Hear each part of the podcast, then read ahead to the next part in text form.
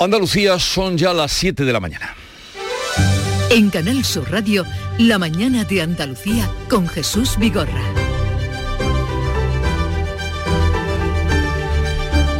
Buenos días queridos oyentes, es miércoles 25 de mayo, hoy abrimos con varias noticias luctuosas. La más cercana, la de una niña de dos años que ha fallecido al caerle encima una taquilla de un supermercado cuando jugaba con sus dos hermanos en la entrada mientras pagaban los padres y se le vino el mueble encima irremediablemente. La policía investiga si se pudo evitar tal accidente trágico.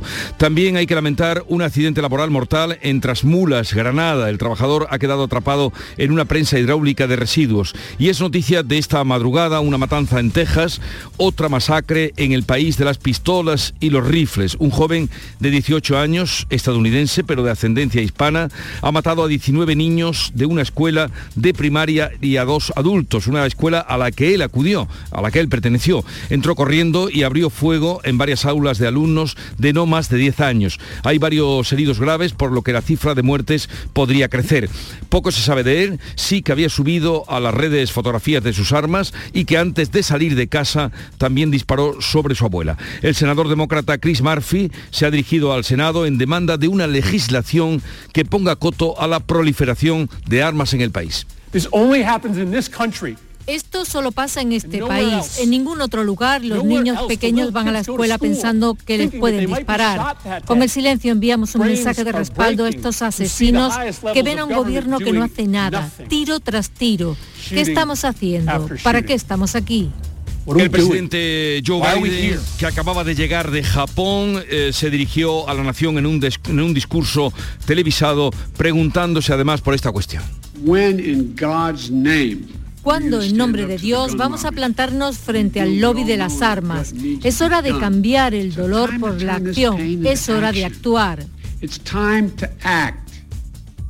¿Para qué se necesita un arma de asalto si no es para matar a alguien? Se ha preguntado en el país donde hay más armas en particulares, en manos de particulares, que personas.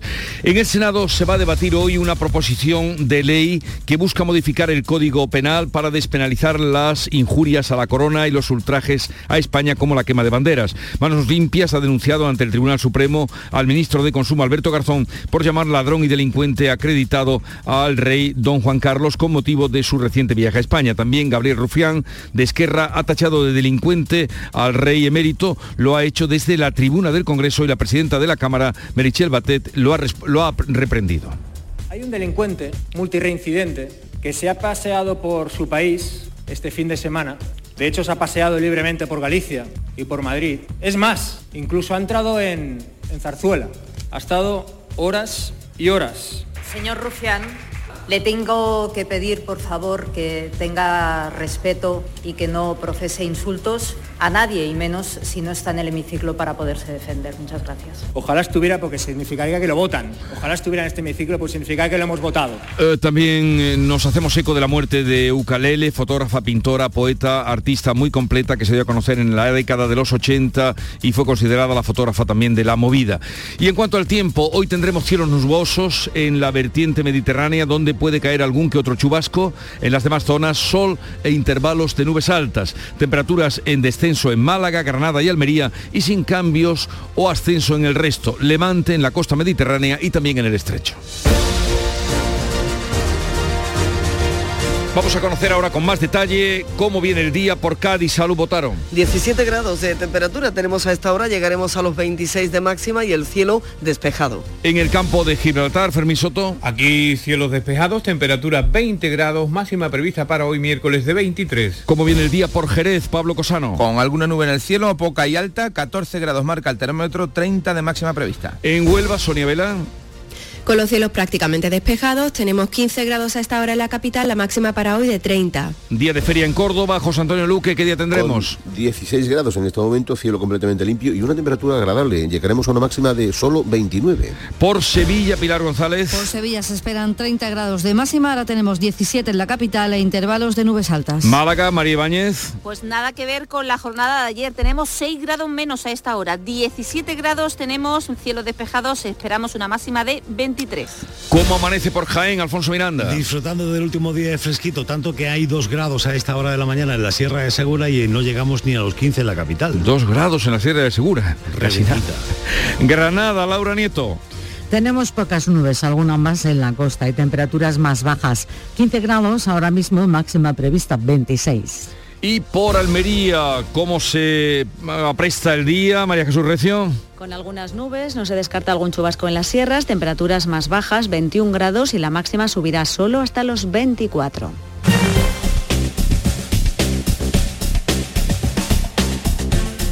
Y a esta hora conozcamos cómo están las carreteras andaluzas. Nos informa desde la DGT Enrique Marchán. Buenos días. Buenos días. Comienza esta jornada de miércoles con situación tranquila la mayor parte de carreteras de Andalucía, con tráfico fluido y cómodo y sin incidentes que afecten ni en las vías principales ni tampoco en las secundarias. Eso sí, como siempre les pedimos desde la Dirección General de Tráfico, tengan mucha precaución en las carreteras.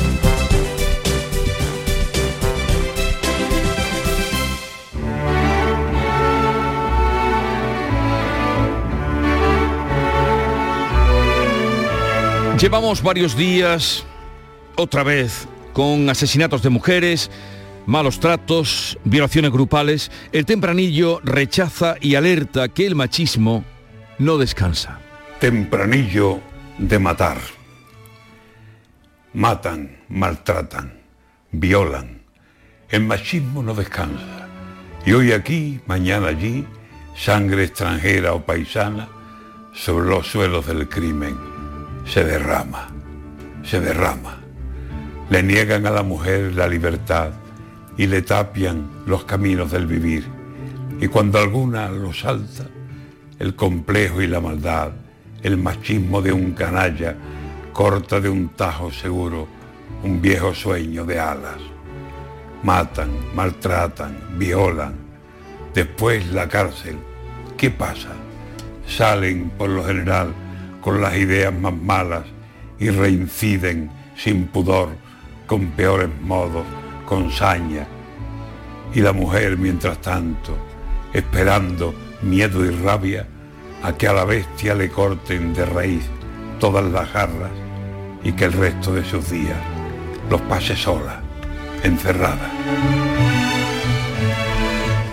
Antonio García Barbeito que volverá al filo de las 10 de la mañana con los romances perversos hoy dedicados al rey Felipe VI.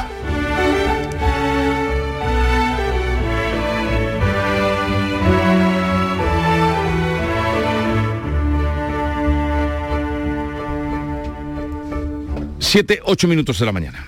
Las formas. Dicen que hay que mantenerlas, pero lo mejor es poder sorprender con ellas.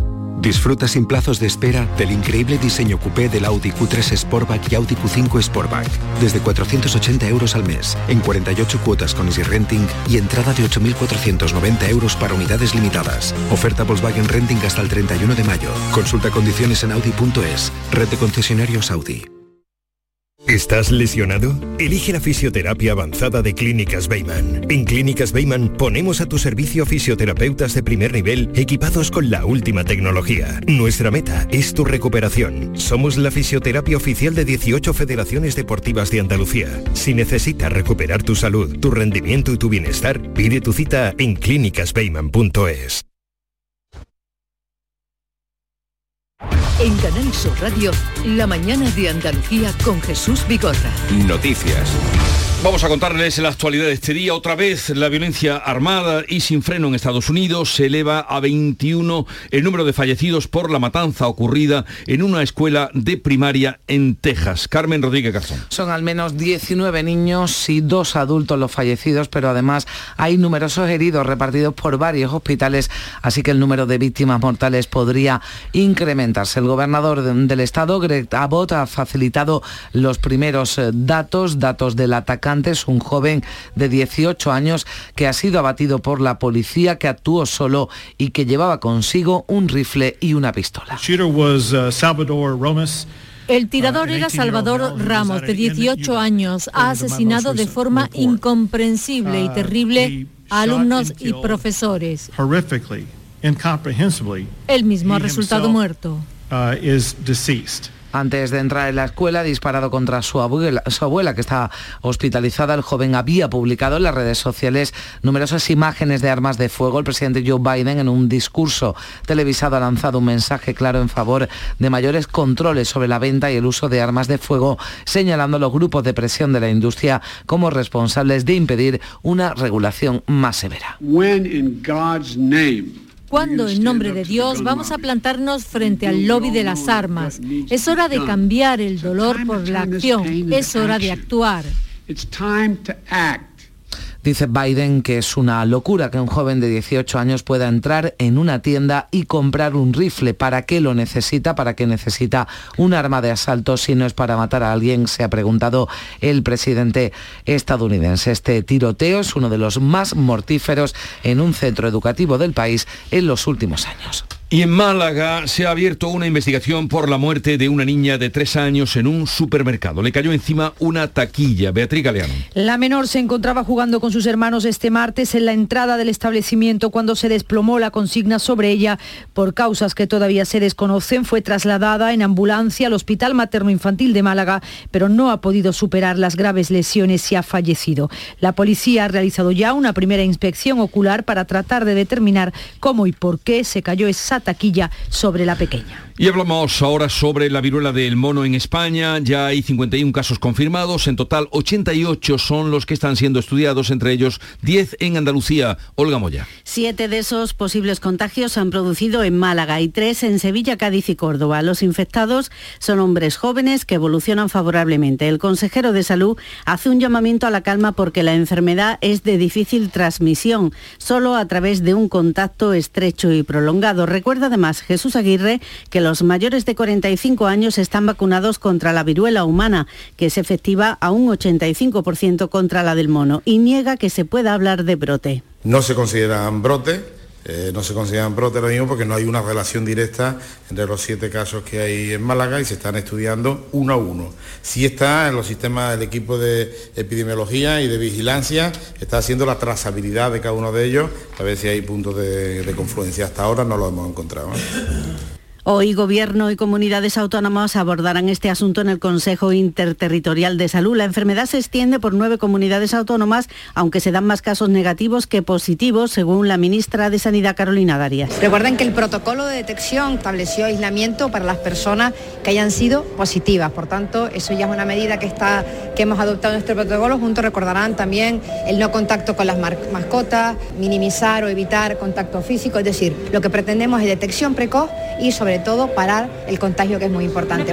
También se actualizaron este martes, como viene siendo habitual, los datos de la pandemia en Andalucía. Los casos positivos de COVID y los hospitalizados han bajado desde el pasado viernes. Aunque han aumentado de forma leve los fallecidos, se ha pasado de 49 muertes notificadas hace cuatro días a 50, la mayor cifra desde mediados de abril. Los contagios se han reducido en 3.000, han sido 4.800 positivos, 2.200 en mayores de 60 años. En los hospitales andaluces hay 771 pacientes con COVID, son 26 menos que el viernes.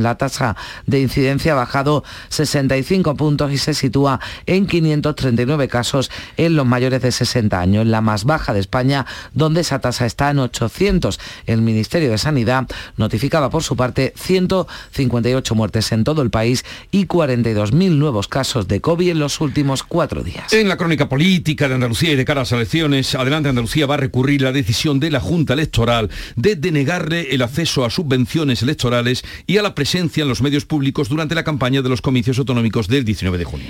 La Junta Electoral otorga a Izquierda Unida los recursos a los que aspiraban las formaciones herederas de la coalición que se presentó en 2018. Hablamos de medio millón de euros de los que Adelante Andalucía aspiraba a tener una parte proporcional. Los de Teresa Rodríguez aseguran que no se trata tanto de la financiación porque su campaña es austera como de poder participar en debates y aparecer en los espacios electorales. La candidata de Por Andalucía, Inmaculada Nieto, ha señalado que esto era lo esperado.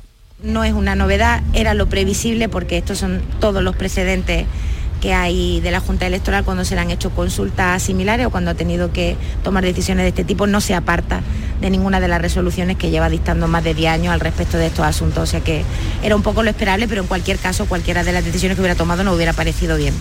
Mientras el resto de candidatos siguen con sus actos de precampaña, el Partido Popular y Ciudadanos defienden su continuidad en el gobierno para seguir así con la senda del crecimiento. El PSOE cuestiona la fecha de las elecciones en junio. En las últimas horas el candidato del PSOE ha cargado contra Juanma Moreno por este asunto. Dice Juan Espadas que convoca en junio para fomentar la abstención. Mire, es patético escuchar al señor Moreno Bonilla no ser capaz de explicar cuáles son sus propuestas y seguir en una política de marketing, de fotos, ¿eh? algunas de ellas, por cierto, peligrosas, como la de ayer en la Geoda, y en todo caso, eh, bueno, pues que no aceptan que en democracia eh, lo que hay que hacer en unas elecciones es confrontar ideas, plantear propuestas y dejar a los ciudadanos que decidan. La secretaria general del Partido Popular Andaluz y cabeza de lista por la provincia de Huelva, Loles López, defiende que para continuar con la senda de crecimiento, Juanma Moreno debe seguir al frente del gobierno andaluz. Se han hecho muchas inversiones, muchas otras están proyectadas y hay que seguir en esa senda del, crecimiento y de la recuperación. Insisto, eh, gracias a las políticas de Juanma Moreno, hoy, y esto lo recalco, hoy tenemos más empleo, más autónomos, más exportación y más inversión extranjera que antes de la pandemia. Hemos superado el estrago de la pandemia y hemos superado el estrago que dejó el PSOE a esta tierra. En la misma línea, el candidato de Ciudadanos, Juan Marín, se reivindica como necesario en el Ejecutivo. No vamos a permitir ni volver atrás 37 años de gobierno, ¿eh? como sucedió hasta que llegamos en 2018, ni que vengan otros a hacer de Andalucía su cortijo, o un campo de experimento, o un trampolín para llegar a Madrid. No, el futuro de Andalucía se juega en Andalucía. Macarena Olona cree que se huele el miedo a vos a izquierda y a derecha y augura que habrá cambio en Andalucía y en España. Y abriremos las ventanas y las puertas de Palacio para introducir el cambio real que Andalucía merece para ser auténtico motor de España. Y desde Andalucía levantaremos el próximo gobierno de España con Santiago Abascal a la cabeza. El Tribunal Supremo ha admitido a trámite los recursos presentados contra los indultos a los líderes del procés catalán. La recomposición del alto tribunal con el cambio de dos magistrados de cariz más conservador habría resultado clave para que ahora rectifique y prosperen esos recursos que no admitió hace cuatro meses. Entonces se estimó falta de legitimación activa alegada por la abogacía del Estado. El presidente catalán, Per Aragonés, ha acusado al Supremo de estar altamente politizado. En cualquier caso, espera que aún así acaben siendo rechazados esos recursos recursos contra los indultos que han presentado partidos, dice Aragones, que trabajan para empeorar las cosas. Y esta alta politización pues, nos reafirma en que la sentencia del Tribunal Supremo y el análisis que harán ahora de los indultos es de carácter político y no judicial. La portavoz del Ejecutivo, Isabel Rodríguez, ha defendido la utilidad de los indultos.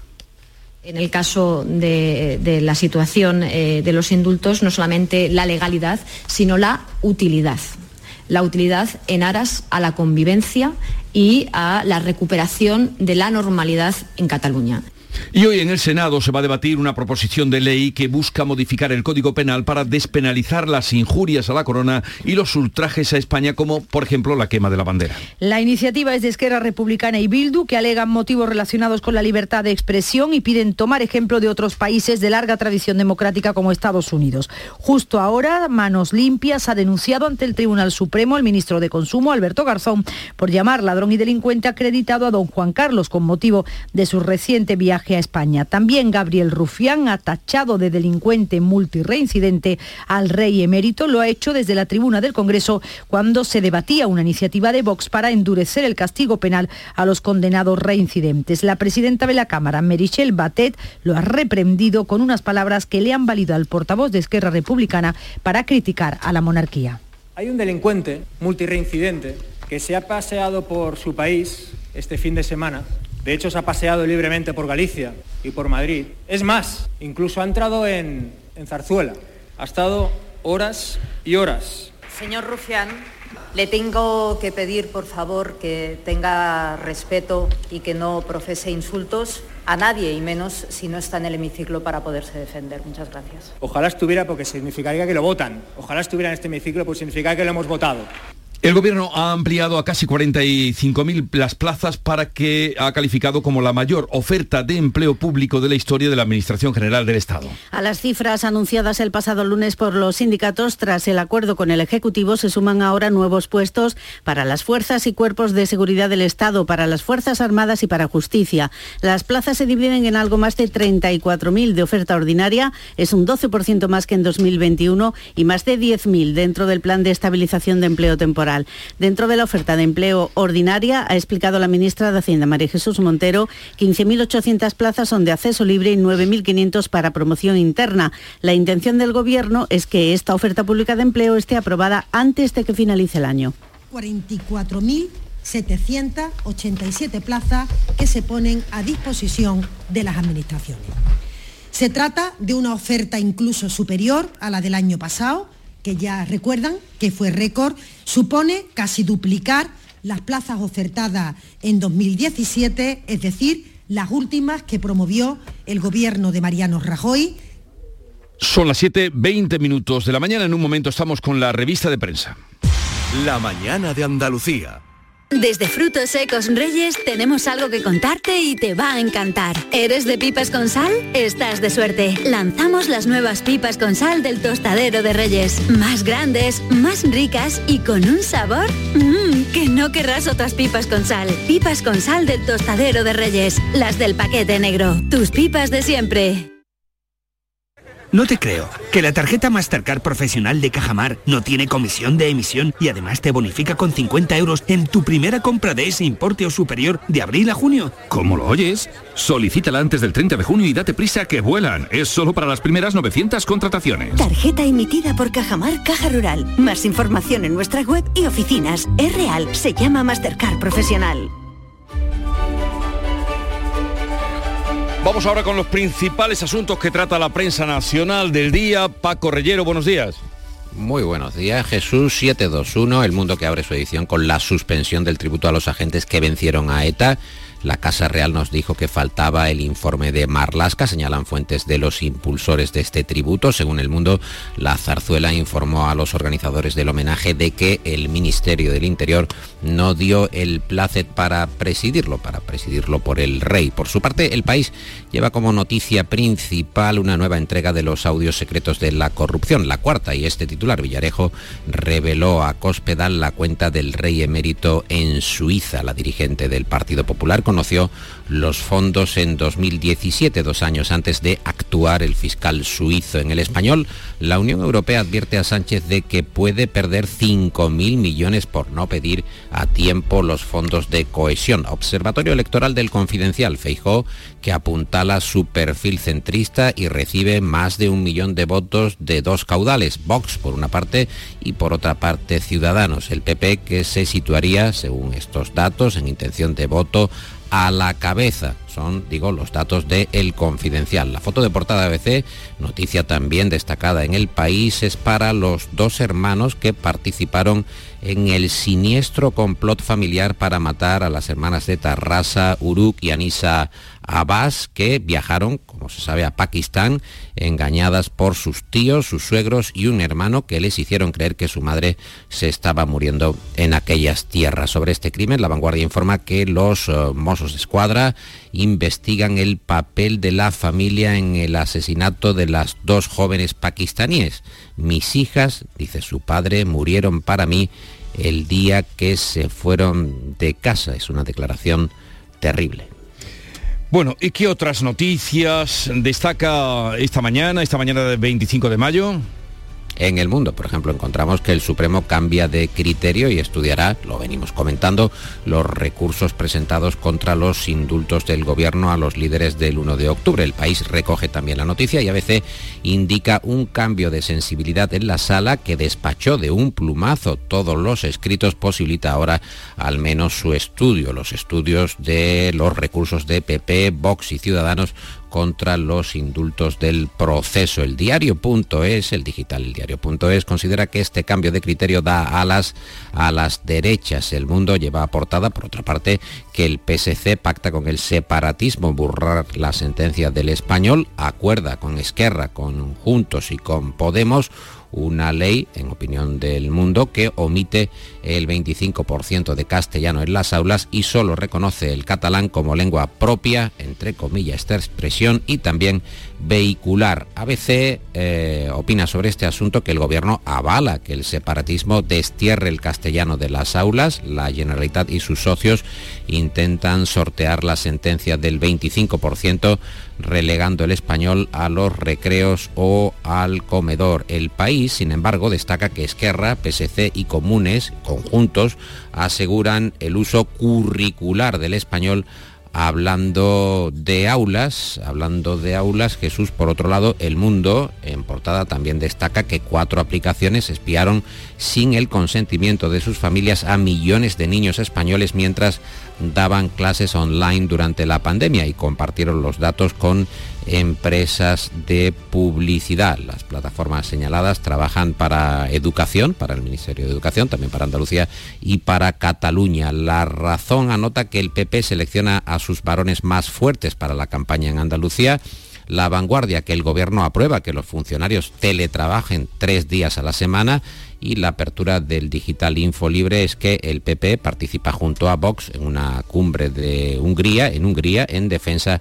de las tesis más radicales contra el aborto. Y en cuanto a la información internacional que hoy cuentan los periódicos, hablan de la invasión Rusia, estamos en el día 91, museos de Kiev exhiben los restos del asedio de las tropas rusas para que se aprendan, dicen, las lecciones de historia.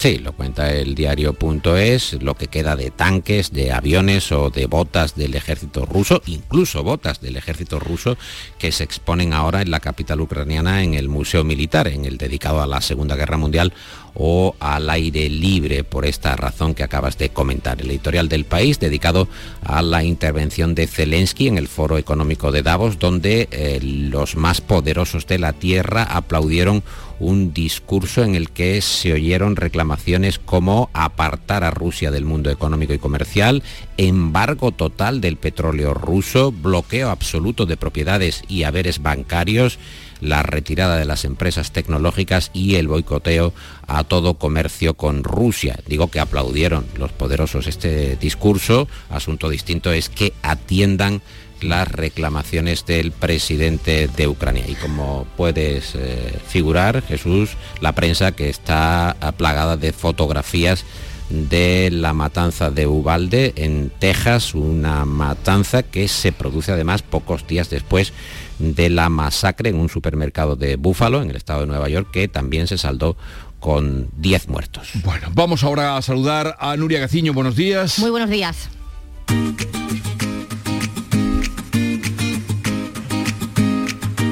Vitaldent les ofrece este programa. El Sporting de Huelva se mete en la final de la Copa de la Reina. El próximo domingo el Sporting de Huelva buscará su segundo título de la Copa de la Reina y todo ello gracias al gol de Patri Ojeda en el minuto 73 de las semifinales que anoche disputaron ante el Granadilla Tenerife en Alcorcón. Cierto es que las Canarias merecieron más, pero la solidez defensiva del equipo nubense permitió una victoria que tiene mucho mérito tratándose de un equipo humilde con un presupuesto económico muy inferior al del resto. Ahora toca la final del domingo con el vencedor de la segunda semifinal que se disputa esta noche a las 9, también en Alcorcón, entre el Barcelona y el Real Madrid. Y el Almería que pone a la venta 500 entradas para el partido del ascenso. Las localidades, solo para abonados, tienen un precio de 35 euros y comenzarán a venderse hoy a partir de las 10 y media de la mañana, pero además de estas 500 entradas, hay otras 500 que gestiona la Federación de Peñas, así que habrá un mínimo, como comentábamos ayer, de mil aficionados almerienses que se darán cita en Butarque el próximo domingo a las 8 para ver a su equipo ascender a primera. A buen seguro que van a ser más, ya que se pueden también comprar entradas en Butarque, unas entradas que tendrán un precio asequible, no como las que, por ejemplo, el Alavés pretendió vender a los cadistas en el último partido de liga, o nada que ver con los precios que ha puesto la Federación Española de Fútbol para el encuentro de la selección en el Benito Villamarín el próximo 2 de junio 110 euros la más barata. Más cosas, el Jaén Paraíso Interior visita hoy al Cartagena, necesita la victoria para seguir optando a la liguilla por el título y atentos al jurado del Premio Princesa de Asturias de los Deportes 2022, premio que conoceremos en torno al mediodía. En la quiniela tenemos a la unubense Carolina Marín. Sonreír mola, pero ¿cuál es tu secreto? Mi secreto es ser transparente siempre. Llevo ortodoncia, pero es invisible. Solo este mes en Vitaldent, llévate un 15% de descuento en ortodoncia invisible. Descubre el secreto de tu mejor sonrisa al mejor precio. Y haz del mundo tu pasarela. Pide cita en vitaldent.com. Momento para el cierre del kiosco de prensa. ¿Con qué lo hacemos, Paco? Bueno, Jesús, eh, Nuria, se criticaron mucho las fiestas de Boris Johnson, la vida disoluta del primer ministro, pero hoy nos recuerda el digital El Español que ese escándalo, esos escándalos, solo han supuesto una multa para el primer ministro de 60 euros. 60 euros es lo que ha pagado hasta ahora Boris Johnson. De la sanción política todavía no hay rastro, a pesar de que efectivamente hay pruebas eh, de las infracciones cometidas contra las propias normas del propio gobierno que preside Boris Johnson. Pero hasta ahora solo 60 euros y los eh, ríos de tinta que han corrido en torno a su vida disipada. Qué baratito le ha salido y qué poco poder tiene ya la prensa. bueno, queridos, que tengáis un bonito día. Hasta luego. Adiós. Que vaya muy En bien. Canal Sur Radio, La mañana de Andalucía con Jesús Vigorra. Acaban de dar las siete y media de la mañana, tiempo para recapitular en titulares las noticias más destacadas que les venimos contando desde las 6 de la mañana. Lo hacemos con Beatriz Galeano.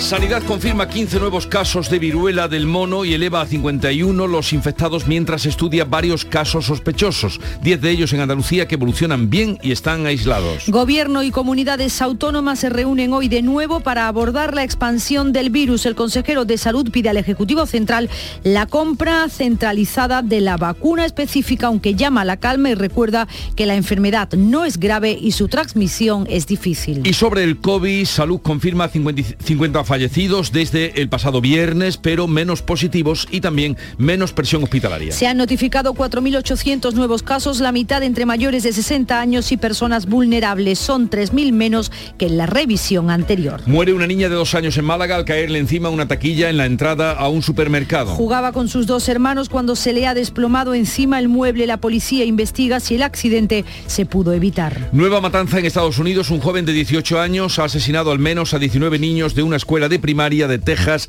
y a dos adultos. Salvador Ramos, de nacionalidad estadounidense, ha disparado primero a su abuela y después ha entrado en la escuela y ha abierto fuego con un rifle de asalto antes de ser abatido por la policía. La masacre vuelve a enfrentar a demócratas y republicanos por la permisividad de las armas en el país. Adelante Andalucía recurrirá a la decisión de la Junta Electoral de dejarla sin fondos ni espacios en medios públicos para la campaña del 19 de junio. La autoridad electoral otorga los recursos a los partidos que obtuvieron representación en la anterior convocatoria, Izquierda Unida y a Podemos, que van ahora en las listas de la coalición por Andalucía. El Tribunal Supremo rectifica y va a revisar los nueve indultos del procés después de un cambio en la configuración política de la sala. Con mayoría conservadora ahora, los magistrados van a estudiar los recursos presentados contra la medida de gracia que concedió el Gobierno hace un año y que el Ejecutivo defiende como útil y legal. Fallece un trabajador atrapado en una prensa hidráulica de residuos en una pedanía de Pinos Puente en Granada. Fue rescatado herido e inconsciente, pero nada se pudo hacer para salvarle la vida. Están al tanto el Centro de Prevención de Riesgos Laborales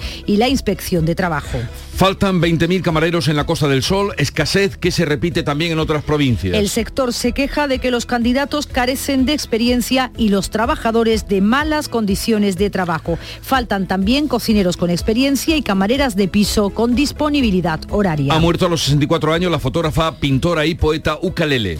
Una de las grandes protagonistas de la movida madrileña y renovadora de la fotografía moderna, sus restos mortales serán trasladados hoy a las 10 de la mañana al tanatorio de San Isidro, en Madrid. Y concluimos con el tiempo. Hoy tendremos cielos poco nubosos en Andalucía, salvo en la vertiente mediterránea donde no se descartan chubascos ocasionales. Bajan las temperaturas en la mitad sureste de nuestra comunidad. Enseguida las claves económicas de Paco Vocero. Montepío, ¿en qué podemos ayudarle? Quería informarme sobre su seguro de decesos. Aquí tiene nuestra oferta. ¿Y en ese precio tiene cobertura completa? Sí, lo tiene todo cubierto. Compañía con más de un siglo de experiencia. Visite montepíoconductores.com. Montepío, lo tiene cubierto. Lo hago por tus abrazos, por nuestros paseos, los viajes y conciertos juntos, por tu sonrisa y por tus besos. Lo hago por seguir cuidándonos, Llevamos dos años luchando para frenar la COVID-19. Ahora más que nunca la responsabilidad es de todos. Actuemos con precaución y prudencia. Está en nuestra mano mantener todo lo construido. Junta de Andalucía. Las claves económicas con Paco Bocero. Paco, buenos días. Buenos días, Jesús. ¿Qué A tal? ver, atentos estamos a las claves económicas de hoy. Pues mira, hoy tenemos algunas cuestiones de agenda a seguir en un escenario económico lleno de noticias y expectativas. Para empezar, hablemos de industria. Hoy vamos a conocer la evolución de los precios industriales en abril a través de su índice mensual que publica el INE a las 9 de la mañana. Como ya adelantamos, acumuló en marzo una subida anual del 46%, la tasa más alta desde que comenzó la serie histórica en 1976. Y es que los precios industriales han ido encajando la subida de costes, comenzando por la energía, que se ha elevado hasta un 134% en el último año, así como los del resto de los bienes de equipo, intermedios y de consumo. Y dadas las circunstancias, es previsible que el dato de hoy mantenga la tendencia al alta de los precios. Y eso en un momento además que sigue siendo complicado para los sectores industriales, ¿no? Así es, bien dice, a la subida de precios industriales se une la caída de la producción por el desabastecimiento y la incertidumbre. Y tenemos un buen ejemplo, un ejemplo de carácter nacional, concretamente el de la producción automovilística, que cayó más de un 10% en abril por la escasez de componentes y la guerra en Ucrania. Y acumula ya una caída de más del 15% en los cuatro primeros meses del año, según datos de ANFAC, la patronal de fabricantes. Según esos mismos fabricantes, si el dato de producción se compara con el primer trimestre de 2019, la actividad de las fábricas españolas se ha desplomado más de una cuarta parte. Una situación que dicen se prolongará hasta principios de 2023, que es cuando calculan que se volverá a una recuperación plena de la industria de la automoción. Una voz autorizada, otra más, que atrasa hasta el año que viene la vuelta a los niveles de prepandemia. Efecto y no de cualquiera, sino de uno de los principales ejes de la industria española. Y continuando con el sector, ayer conocíamos los datos adelantados de la zona euro y la industria siguió reflejando debilidad frente a una cierta pujanza de los servicios en los últimos meses. Los confinamientos en China, aunque pudiera parecer que se están levantando poco a poco, y la guerra han vuelto a afectar a las cadenas de suministro que estaban empezando a recuperarse de la pandemia han disparado los costes, por eso veremos hoy una vez más el alza de los precios industriales que hemos comentado antes, y han limitado el acceso a las materias primas. Pues esperemos que la situación vaya cambiando y a mejor. ¿Y qué algo más en lo que fijarnos hoy?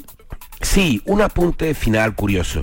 Bruselas estudia expedientar al gobierno por la rebaja de 2.500 a 1.000 euros como límite a los pagos en metálico para evitar casos de fraude en los trabajos sin factura.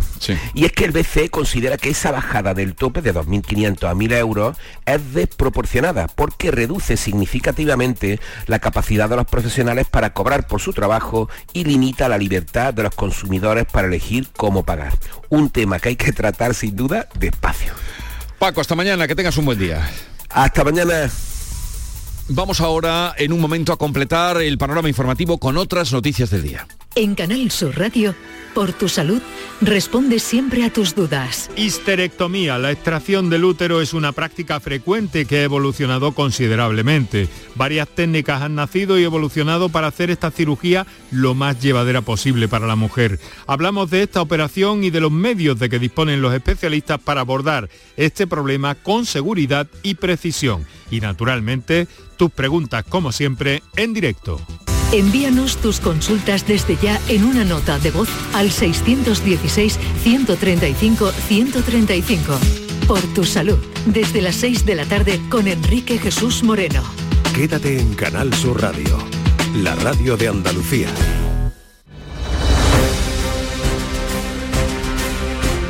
Las marcas de frutas y hortalizas tienen escaso peso entre los consumidores. Hace poca marca. El sector considera que es una situación preocupante que, que debe apostar mucho más por el marketing. María Jesús Recio. La ausencia de esa estrategia de marketing es un lastre para el sector hortofrutícola. Estos productos no tienen ese peso entre los consumidores que deberían tener, según un ranking de las marcas de gran consumo, 50 que más veces se compran en España. Desde Única Group, Cooperativa Andaluza, su director general Enrique de los Ríos destaca los problemas que causa esta situación. Las marcas representan eh, posicionamiento estratégico en la mente del consumidor final y desgraciadamente lo que indican estos datos es que las frutas y hortalizas españolas no están presentes en la cabeza del consumidor y eso tiene unas consecuencias muy graves en precio, en consumo La agroindustria factura más de 12.000 millones de euros en España y solo destina a marketing 70 millones. Ha muerto de forma repentina nuestro compañero, el periodista montillano Antonio López Hidalgo, a los 65 años de edad. José Antonio Luque. Catedrático de Redacción Periodística de la Universidad de Sevilla, enamorado de la profesión hasta los tuétanos y de la literatura, con preferencia desde siempre por Gabriel García Márquez, amigo de sus amigos y de una buena copa de vino de Montilla, su tierra a la que tanto quería, autor de manuales, relatos, artículos y espléndidas columnas. Ha muerto mientras dormía, posiblemente de un infarto fulminante. Hoy nos quedamos con su voz amable y entusiasta. Escuchen. A mí, no obstante, siempre, aunque yo comencé en la radio, es cierto, con José Antonio, precisamente en la Antena 3, pues a mí siempre me, tiraba mucho más la palabra escrita, la prensa escrita, no, lo llevaría en la sangre, no lo sé, y siempre me fui por ahí. Pero la experiencia que he tenido en otros medios, la verdad es que ha sido muy gratificante. Y, El recuerdo para nuestro compañero Antonio López y nuestro sentimiento para su hijo, que es compañero de la casa Isaac. Hoy se rotula una plaza en Huelva con el nombre de la periodista Ana Vive, fallecida el año pasado y colaboradora de Canal Sur Radio, Sonia Vela. Ana Vives fue directora del periódico Huelva Información y desde hoy tendrá una plaza en la ciudad de Huelva donde vivía y ejercía el periodismo desde hacía casi tres décadas. Ana nació en Ponferrada, en León, en el año 71, pero se sentía onubense. Huelva la recordará siempre como la extraordinaria periodista que fue, además de una gran persona a la que sigue queriendo y teniendo presente toda la profesión. Y el carnaval, el carnaval de Cádiz que continúa, ya tiene semifinalistas, 36 grupos han pasado de la ronda, la ronda ya eh, definitiva, y el resumen, como cada jornada, nos lo hace Fernando Pérez. Buenos días. Muy buenos días. 36 agrupaciones pasan a las semifinales del concurso de coplas del Gran Teatro Falla. Sobre la una y media de la madrugada, el jurado daba a conocer los nombres de los tres cuartetos, seis coros 12 chirigotas y 15 comparsas que formarán parte de unas semifinales con seis agrupaciones diarias a partir del próximo viernes 27 de mayo, que contaremos en Radio Andalucía Información y también a través de Canal eh, Sur Más. Esto supone que eh, vamos a disfrutar de agrupaciones como las que vamos a ir ahora. La comparsa de Germán Rendón, que dejó buen sabor de boca con este paso doble. Nosotros volveremos con las retransmisiones a partir del próximo viernes. Ahora se quedan con este paso doble de la agrupación que también estará en semifinales el próximo viernes.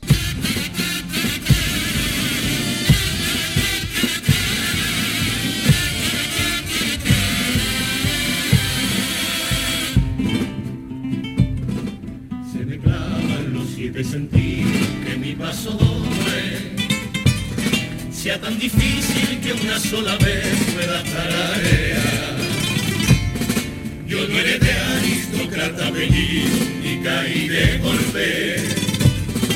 en la marmita de los elegidos para el carnaval.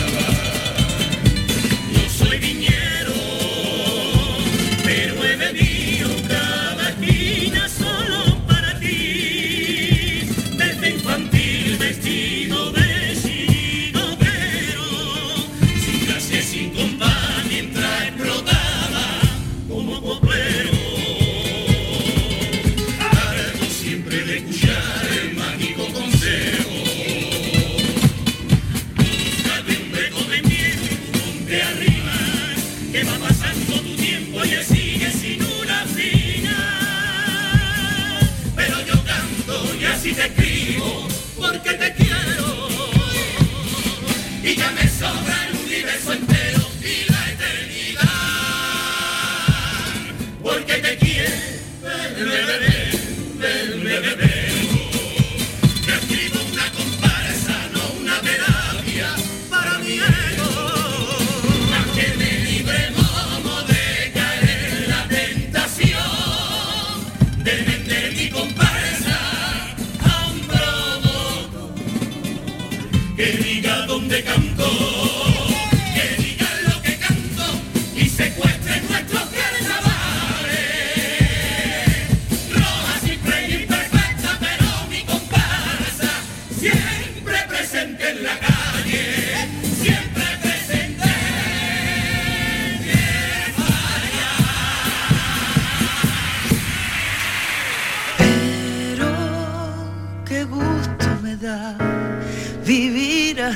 El Carnaval de Cádiz avanza cada año en igualdad. En Covirán queremos seguir impulsando el talento femenino y por eso hemos lanzado micarnavalnomefalla.com, donde impulsaremos y daremos visibilidad a nuestras artistas femeninas. Covirán.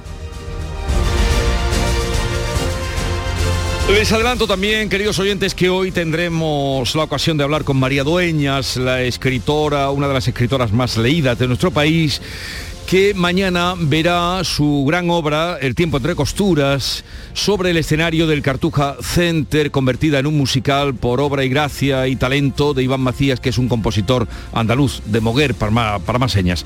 Estará con nosotros a partir de las 11 de la mañana y muchas cosas más hasta las 12 en la mañana de Andalucía. Llega el tiempo ahora, 7.45, 8 menos cuarto de la información local.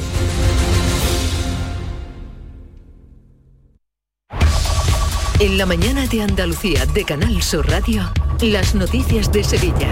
Con Pilar González. Hola, buenos días. Hay un caso sospechoso de viruela del mono en Sevilla y 18 personas han muerto por COVID en los últimos tres días. Esto en una jornada en la que un pedófilo reincidente se sienta en el banquillo y un parricida está en prisión por matar a su madre.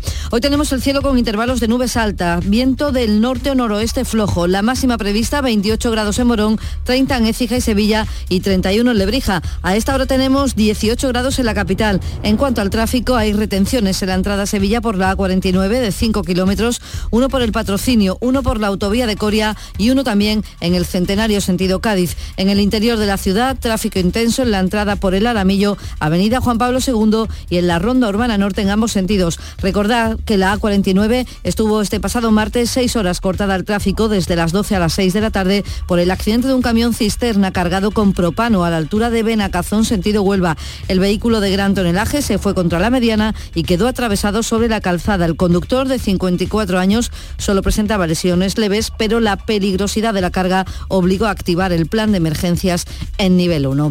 7 de la mañana y 46 minutos. Deja que te mantengan.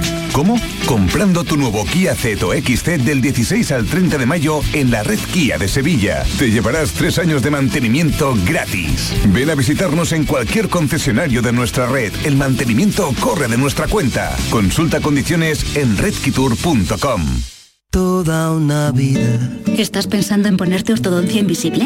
En las clínicas dentales Adeslas nos comprometemos a darte un precio cerrado en tu ortodoncia, con un plan personalizado de pago, seas o no de Adeslas. Más de 30 años avalan nuestro compromiso con la salud bucodental. Pide tu cita en adeslasdental.es. Primera visita y revisión gratuitas.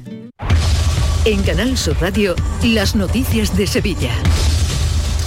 Un hombre de 50 años ha ingresado en prisión por matar a su madre de 72 años con la que, con la que convivía en la calle La Roda de Andalucía, en la barriada de Palmete, en la capital. Después de estrangularla con un cinturón, avisó a la policía y confesó lo ocurrido. Según su testimonio, madre e hijo mantenían discusiones con frecuencia, como detalla la portavoz policial Laura Font. Al parecer las discusiones entre ellos eran cada vez más frecuentes, motivos por el cual el hijo decidió finalmente acabar con la vida de su madre. Al presunto autor de los hechos se le imputa un delito de homicidio, habiendo sido puesto a disposición de la autoridad judicial, quien decretó su inmediato ingreso en prisión. La audiencia de Sevilla juzga hoy a un hombre acusado de tenencia y distribución de pornografía infantil. En su casa del Cerro del Águila, en la capital, tenía más de 1.700 ficheros multimedia con nombres, con terminología y contenido pedófilo. La Fiscalía pide siete años de cárcel para este individuo que fue condenado por los mismos motivos en el año 2019. Y Miguel Carcaño ya está en la cárcel de Morón. Ha sido trasladado desde Herrera de la Mancha para declarar el martes próximo como testigo en el juicio que comienza mañana contra el Cuco y contra su madre, a los que se les acusa de mentir en el juicio en el que Carcaño fue condenado por asesinato de la joven Marta del Castillo. Y hablamos ya de salud. La Consejería estudia un caso sospechoso de viruela del mono en Sevilla que está en estos momentos aislado en su domicilio. El consejero de salud, Jesús Aguirre, ha explicado que este virus no solo lo transmiten los monos, sino también los roedores. No solamente el reservorio son los simios, sino son los roedores, tanto salvajes como domésticos. Los háster, ardillas, intentamos también hacerle una cuarentena, un aislamiento también a los, a los animales de compañía. Actualmente tenemos 10 casos sospechosos eh, a nivel de, de Andalucía, pendientes de confirmación por el Centro Nacional de, Micro, de Microbiología. Uno en Sevilla. En cuanto al COVID, baja la incidencia en la provincia, aunque aumentan los fallecidos. 18 personas han muerto en los últimos tres días. Se registran 966 contagios, 81 personas han tenido que ser hospitalizadas, con lo que en estos momentos hay 214 ingresados.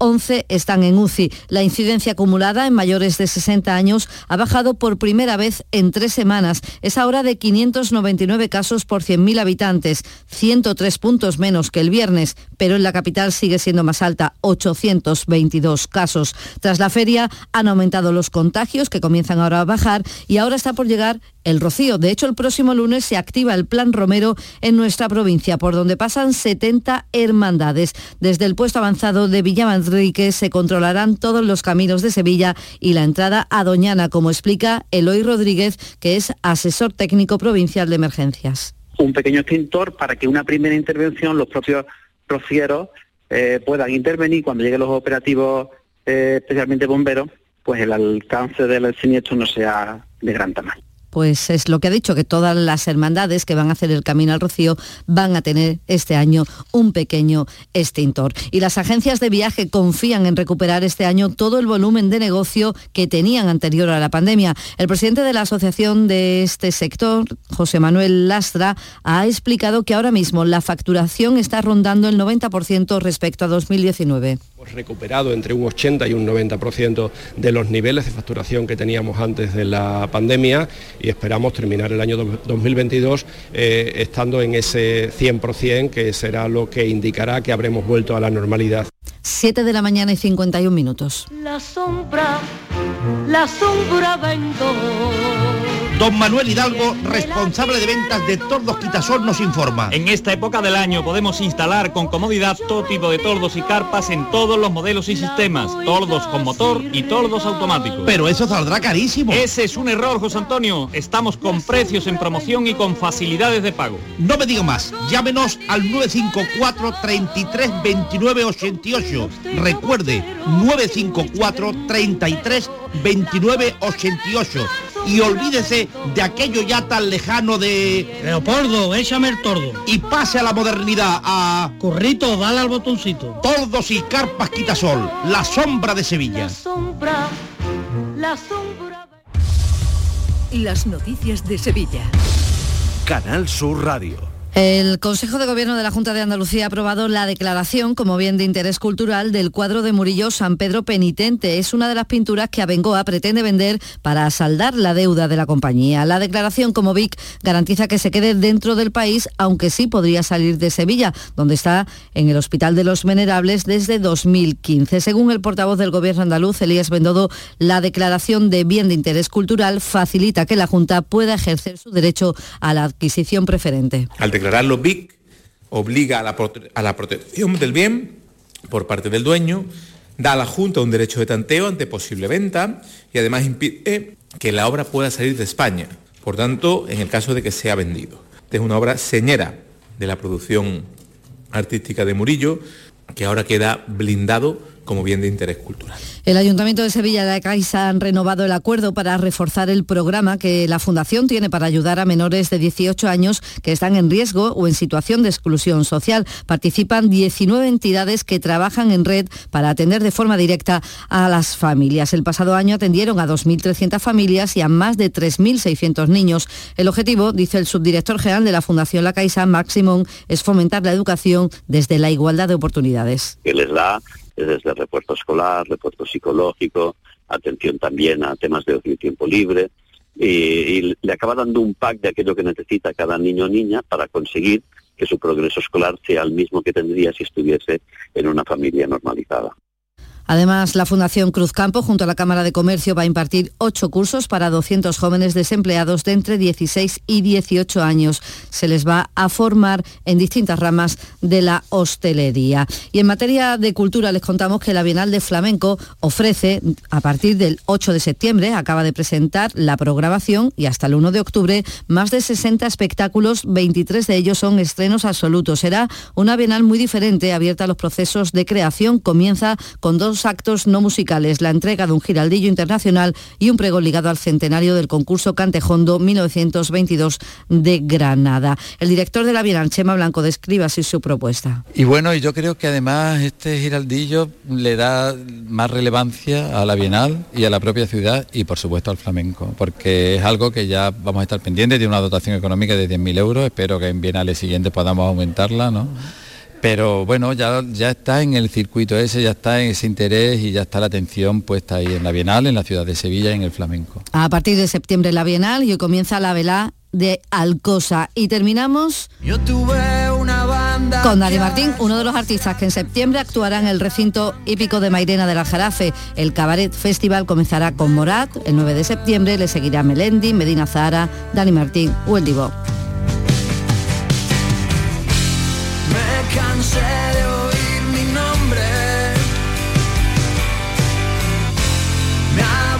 15 grados en el Garrobo, 16 en Espartina, 18 en Sevilla.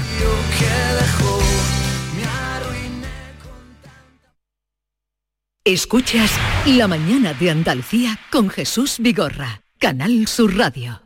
Aquadeus, el agua mineral natural de Sierra Nevada, patrocinador de la Federación Andaluza de Triatlón, les ofrece la información deportiva.